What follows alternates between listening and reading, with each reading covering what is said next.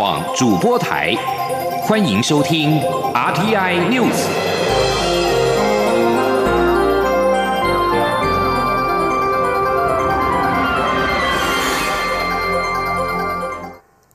各位好，我是主播王玉伟，欢迎收听这节央广主播台提供给您的 RTI News。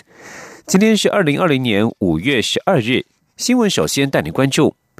世界卫生组织十一号表示，十三国提案邀请台湾参与世界卫生大会 （WHA），但因为会员国意见分歧，世卫秘书长谭德赛无此授权发出邀请，强调台湾过去以中华台北名义受邀，是因为有政治共识。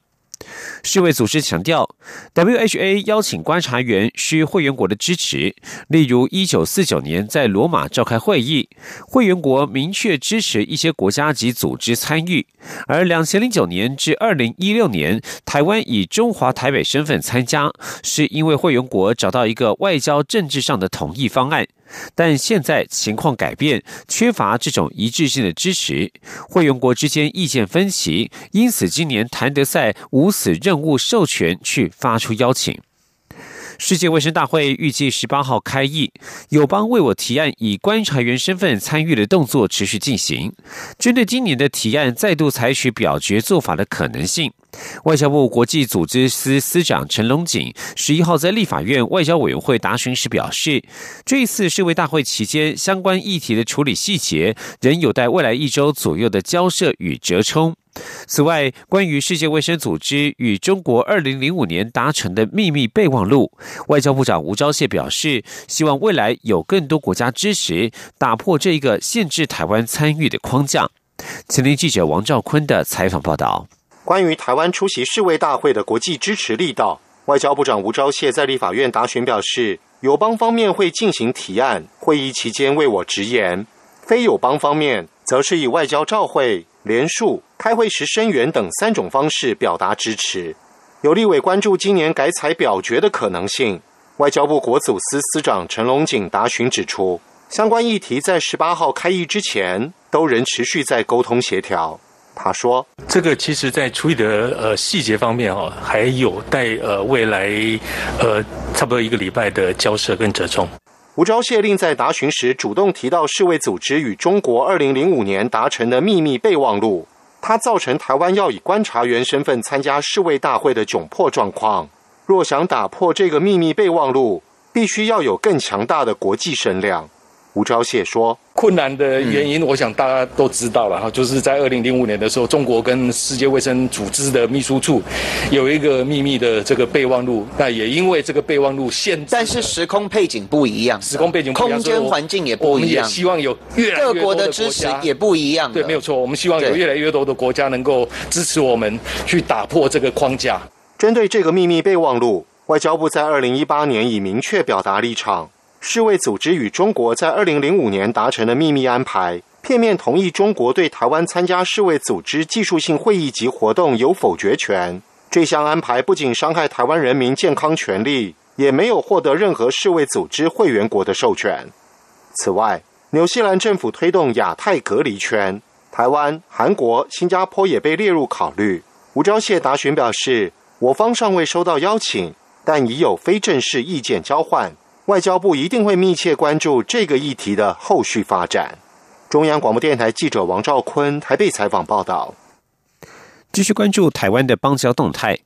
外交部发言人欧江安十一号晚间证实，援助哥伦比亚代表韩志正即日起正式接任驻巴拉圭大使，并强调原大使周林的调动属驻外人员正常轮调。台巴两国邦谊稳固友好，台湾驻巴拉圭大使馆向来与巴国朝野各界关系密切，互动热络。台湾将持续推动实质佳惠民生的各项合作计划，深化与巴拉圭的邦谊与往来。而针对我与南美洲友邦巴拉圭的外交关系，外交部长吴钊燮十一号在立法院外交委员会受访时表示，台巴没有外交危机，巴国政府仍然支持台湾。至于欧洲友邦教廷的邦谊，吴钊燮指出，他不认为说是很危险，外交部会小心翼翼处理邦交国的相关事务。前天记者王兆坤的采访报道。南美洲唯一友邦巴拉圭参议院四月中旬表决与中国建交案，虽最后未获通过，但这项由七名参议员联署的提案，在出席的四十一位参议员中得到十六票赞成，二十五票反对。外交部长吴钊燮对此回应表示：“巴拉圭是民主国家，有不同声音很正常。”他说：“我们跟巴拉圭之间啊，并没有外交的危机啊。巴拉圭的政府啊，对我们仍然是非常的支持。但是巴拉圭是一个民主国家，就好像我们台湾是一个民主国家一样啊。一个民主国家里面有不同的声音，是一个正常的事情。”欧洲唯一友邦教廷外长二月与中国外长在德国会面。中国政府近期也对教廷积极进行其防疫外交。关于台泛关系，吴钊燮指出，外交部会谨慎因应每个邦交国的动态。他说：“梵蒂冈的部分，我不认为说是很危险了哈，但是对于每一个邦交国，我们都是小心翼翼的来处理。每一个邦交国对我们来讲都是非常的重要。”至于今年出席世界卫生大会的可能性，吴钊燮表示，目前已可看到一个成果。就是国际社会的支持声音越来越大，外交部希望这股动能能持续下去，让台湾参与的议题能有所进展。理念相近国家接下来可能会有更多声援作为，但试设外交默契，不便对外多做说明。中央广播电台记者王兆坤台北采访报道。继续关注国内的防疫措施。为了避免群聚引发俗称武汉肺炎的 COVID-19 疫情扩散，中央流行疫情指挥中心限定餐饮业最多只能开放百人以内入座。不过，由于台湾已经创下连续二十九天的零确诊记录，因此中央流行疫情指挥中心指挥官陈时中十一号宣布，将有条件试办放宽餐饮业可以容纳两百五十人入场。吉林记者吴丽君的采访报道。继中华职棒领先全球可以开放两千名球迷入场观赛后，中央流行疫情指挥中心十一号因应台湾已近一个月没有出现武汉肺炎确诊病例，指挥官陈时中宣布将有条件试办餐饮业可从一百人以下放宽到可容两百五十人入场。陈时中说：“在餐饮上面，目前我们是规划可以到两百五十。”人，那基本上一桌里面，为了这样的一个社交距离，大概维持八个人。哦，那距离大概是一点五公尺，桌与桌哈走道的相关距离维持在一点五公尺。那这个是我们的一个示范，大概两百五十人，如果是八个人一桌，大概就是可以到三十桌左右。那这样子啊，中型规模的婚宴大概都可以来举办。不过，为了预防万一有疫情发生时，疫调。可以顺利进行，因此基本上仍希望采实名制入场。至于未来大型的婚宴或集会场所，也将是这次开放试办的情况来做规划。但原则都是需八人一桌，走道距离一点五公尺，并采实名制。陈时中进一步指出，由于实名制涉及个人隐私，因此正与治安单位审慎研议，希望兼顾。可行性，以免填写的资料太多或妨害个人隐私。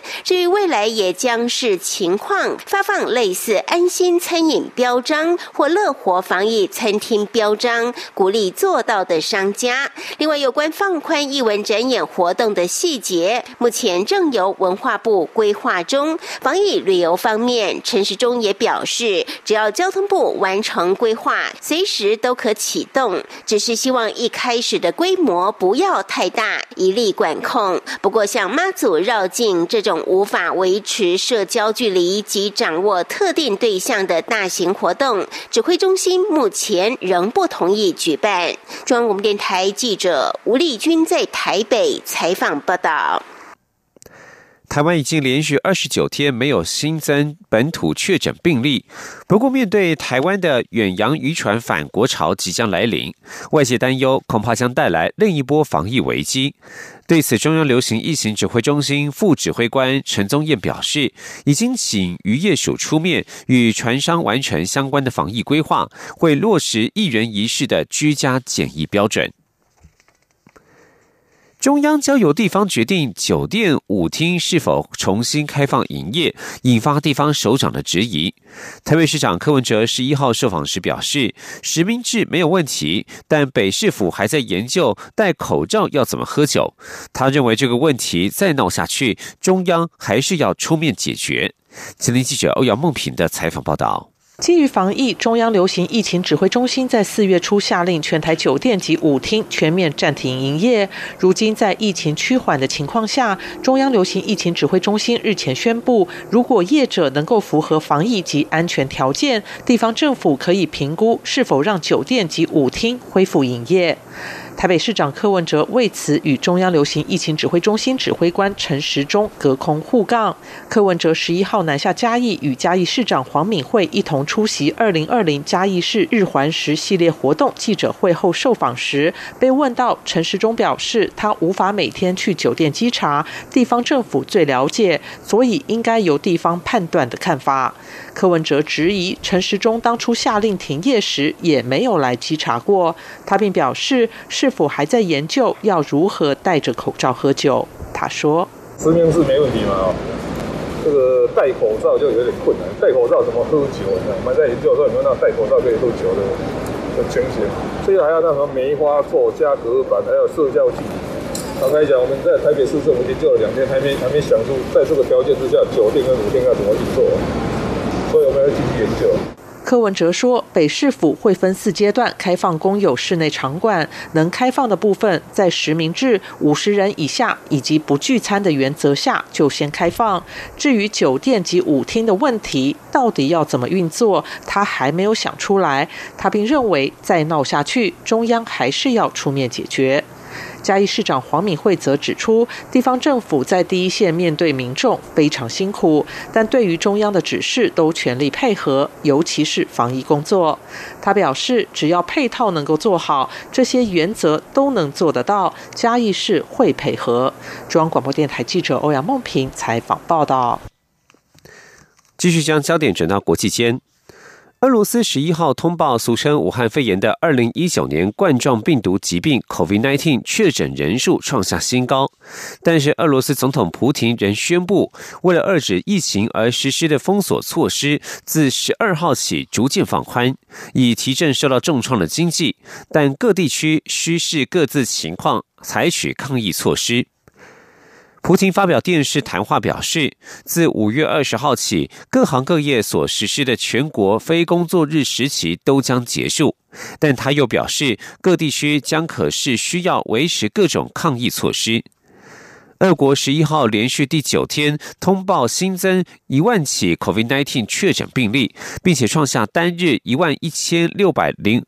一一万一千六百五十六人的确诊数新高，累计已经达到二十万。二十二万一千三百四十四人，其中有两千零九人不治。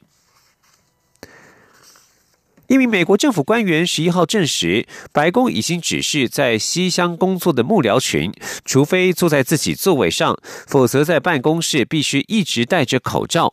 西乡是美国总统川普政府日常的运转中枢。美国广广播公司新闻网最初报道，一份新的备忘录指出，进入西乡的所有人员必须戴上口罩。由于川普的一名随护以及副总统彭斯的新闻秘书上周都验出了武汉肺炎阳性反应，使得白宫压力日增，必须采取进一步的措施来维护七十三岁的川普健康无碍。而在欧洲，英国政府十一号建议，住在英格兰地区的民众从十三号起外出搭乘大众运输工具，以及去某些店家，都必须要遮住脸部，可以利用围巾、头巾或是旧衣服自制的面罩。英国首相强生十号晚间宣布有条件的解禁方案，预计十一号公布进一步细节。英国广播公司 BBC 报道，最新的文件显示，英国政府建议在无法保持社交距离的场所可以遮掩脸部，这是英国政府首次建议民众应该遮掩脸部，而苏格兰政府先前已经建议民众应该要佩戴口罩。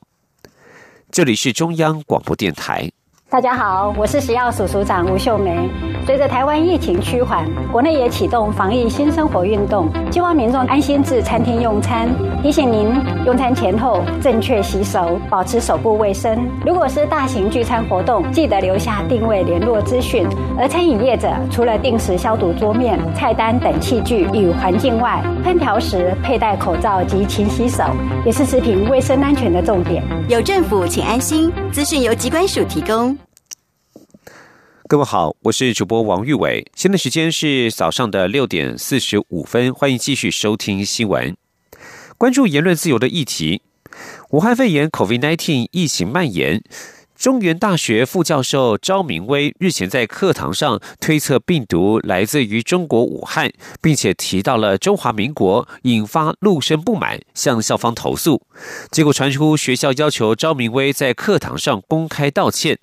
对此，教育部驻部长潘文忠十一号下午在脸书上表示，台湾要维护学术自由，学术交流是必要的，但是不容许矮化国格。他绝对支持我们的教授在任何地方说我是中华民国的教授。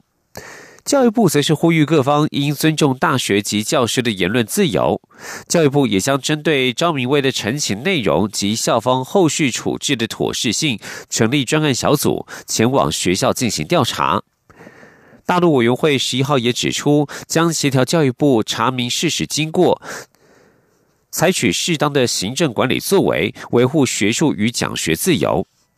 中原大学十一号下午提供影片逐字稿，指张明威在提及毒奶粉时，曾经说一些同学他们可能吃的比较多一点。对岸你知道吗？就是在讲你们等针对性的内容，指张明威部分书法太针对陆生，为了保障学生权益才要求道歉。不过，民进党立委何志伟表示，校方不解决问题，反而大打乌贼战，令人遗憾。继续关注政坛动态。近来几份媒体民调都显示，高雄市长韩国瑜被罢免的几率很高。对此，国民党主席江启臣十一号表示，从政者必须随时接受检验，必须坦然的以民平常心面对任何民调。他相信韩国瑜会尽最大的努力做好市政工作。请听央广记者刘品熙的采访报道。六月六号将进行罢韩投票。根据苹果日报最新民调显示，过半的高雄选民会去投票，百分之六十五的人同意罢免，届时跨过五十七万罢免门槛的几率很高。对此，国民党主席江启臣十一号下午南下高雄录制美食节目时受访表示。县市首长与民意代表时时刻刻都会面临不同的检验，面对任何民调都必须坦然的以平常心面对。他强调，选举罢免是人民的权利，绝对尊重民众行使公民权。韩国瑜目前最重要的就是做好市政工作。他说：“那我们当下最重要的工作，应该就是把本分做好，因为这些检验啊，不是说一时一刻，他随时都在检验我们。”啊，那我也相信市长这边，他也一定是尽他最大的努力，把市政工作做好。那现在在做防疫，我我们也看到他非常努力哦。那防疫之外，接下来的纾困振兴，我也相信我们的高雄市政府的团队会把工作做到最好。江启臣指出，这一年多来，高雄市政府在路平、灯亮、水沟通以及许多基础建设、观光、新创行业等方面都有成绩，这些成绩都可以被民众检验。此外，国民党中央成立反霸韩因应小组，小组召集人党秘书长李乾龙十一号南下高雄与韩国瑜商讨霸韩因应对策。江启臣说，他之前已经跟韩国瑜见过面，了解高雄的防疫与纾困情况，两人十一号不会碰面。央广记者刘品熙的采访报道。继续关心财经消息。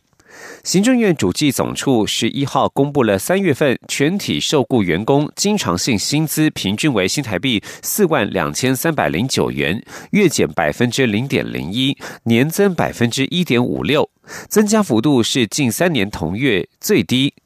主计总处指出，由于三月份工作天数明显比二月多，所以照理来说，薪资或雇佣人数往年都会比二月增加。但是这一次却呈现月减，显示劳动市场有受到疫情的冲击，四月可能会更剧烈。青年记者杨文军的采访报道。主机总处十一号公布，三月全体受雇员工人数较上月减少一点九万人，一到三月受雇员工人数年增幅仅百分之零点六一，不但是金融海啸时期以来首次呈现月减，年增幅也是十一年来最低。在薪资方面，三月全体受雇员工经常性薪资平均为四万两千三百零九元，年增百分之一点五六，累计前三月全体受雇员工经常常性薪资平均为四万两千三百二十九元，较上年同期增加百分之一点九二，增幅都是近三年最低。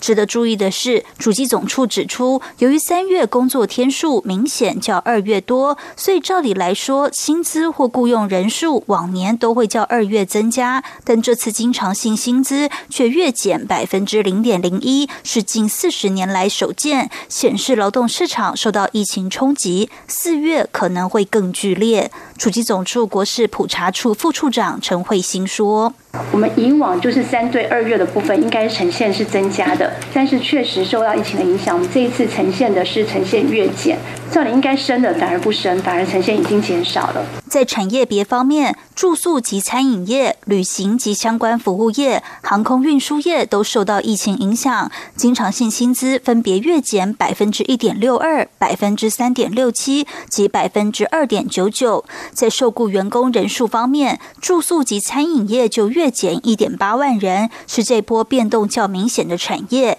在工时方面，住宿及餐饮业、艺术娱乐及休闲服务业分别年减七小时及二点二小时。中央广播电台记者杨文君台北采访报道。而为了协助受疫情影响的劳工和业者，经济部办理制造业疫情纾困，至五月十号为止，已经受理了一千四百二十一件，核准一千零九十八件，补贴的金额达到新台币二十八亿元，有五万一千四百七十一人受惠。继续关注水情。五月份梅雨季首波封面报道，经济部水利署十一号指出，截至昨天下午三点，这波降雨预估为台湾水库带来近一千两百万吨的水量。不过，因为降雨多集中在中南部，对于南部吃紧的水情帮助并不大。吉林央网记者谢佳欣的采访报道。台南、高雄因多日未雨，当地主要水库蓄水率直直降，目前已实施第一阶段限水。而五月首波梅雨封面也在十号晚间报道，为全台带来雨势，外界多期盼能舒缓水情。根据经济部水利署十一号下午三点统计，这波雨势为全台带来降雨，各水库集水区累积降雨量约在十毫米到三十毫米，预估可为全台水库溢注一千一百九十八万吨水，其中。受益最多的是中部日月潭水库，可进账四百五十万吨；其次则为北部的石门及翡翠水库。至于水情吃紧的增文水库，连同乌山头水库，仅有约十六万公吨的进账。水利署副署长王义峰说：“南部水库因为它干旱没有下雨已经很久了，所以十几毫米的降雨，它的成效是目前对水情来讲帮助是有限的。不过如果能够持续每天这样子的降雨的话，那积少成多也是会有帮助。水利署表示，气象局研判这波降雨会延续到十二号，且周末十六、十七号也有机会出现一波雨势。由于午后热对流逐渐旺盛，只要天候条件允许，就会随时施作人工增雨，盼能向天要更多水来舒缓水情。中央广播电台记者谢嘉欣采访报道。继续将焦点转回到国外，印度为了拯救经济，逐步放宽企业复工，有多家台资企业都已经在上周或从或是从十一号开始复工，但是仍然遇到政府措施所引发的诸多问题，只能够先试营运，真正恢复生产可能要等到封锁解除之后，或是六月。印度政府为了控制俗称武汉肺炎的二零一九年冠状病毒疾病疫情，从三月二十五号起全国封锁，而且延长两次封锁期，暂定封锁到五月十七日。但在考量降低经济冲击之下，政府四月二十号让政府建筑、资讯科技等制造业有限度复工。不过，在复工一开始，除了印度总理莫迪的家乡古查拉迪省拼经济往前冲，对于申请复工者全部批准之外，多数省政府仍在观望，慢慢审核申请复工的企业。但由于印度政府朝向逐步复工、以恢复经济的生产的方向走，已经有许多制造业和建筑业，包括台资企业在内，于上周或十一号开始复工。根据产业界人士向中央社指出，包括了在古查拉迪省的中钢、振兴轮胎、中鼎等制造与建筑业，首先于上周开工。台达电在班加罗尔的工厂也已经复工。红海在清除清奈的工厂已经在上个月复工，而安德拉省斯里市工业经济特区的工厂则预计十四号复工。不过，在复工之后，多数台商都遭遇到与印度企业。其他企业一样的问题。根据台商透露，多数企业仍遇到工人尚未回流上班，许多工人仍想返乡。复工之后，人数、工人效率不佳，上下游供应链仍然因为封锁而关闭，物流运输因封锁出现障碍，还有原料储备以及原料储备有限等诸多问题。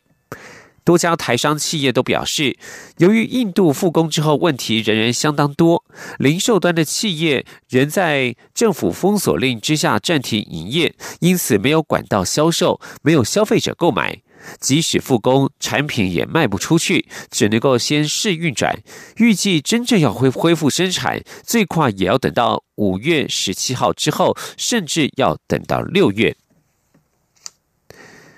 继续关注日本新药的给付。日本厚生劳动省正在严拟将号称世上最贵的药物 Zogensma 设定单剂价格约在新台币四千五百万元到四千八百元四四千八百万元之间。这种治疗孩童罕见基因疾病的药物将列为适用保险的对象。日本经济新闻报道，Zolgensma 是由瑞士润华集团子公司所研发，用来医治罕见基因疾病脊髓性肌肉萎缩症。日本后老省正在研拟将这一种新药列为医疗保险的适用对象，药价定为一亿六千万日元至一亿七千万日元，约合新台币四千五百万元到四千八百万元，将成为日本最昂贵的药物。日本政府就于今年三月批准 Rogansma 成为治疗脊髓性肌肉萎缩症的药物。本月十三号，后老省的咨询机关中央社会保险医疗协议会将召开大会，以决定药价，并且决定此药适用于保险。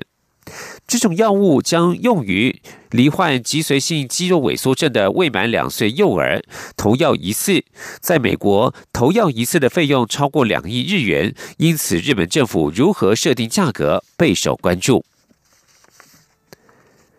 法国检方十一号表示，现在已经针对前总统季斯卡展开了调查，因为一名德国女记者指控季斯卡在二零一八年在接受他的访问之后，对他性骚扰。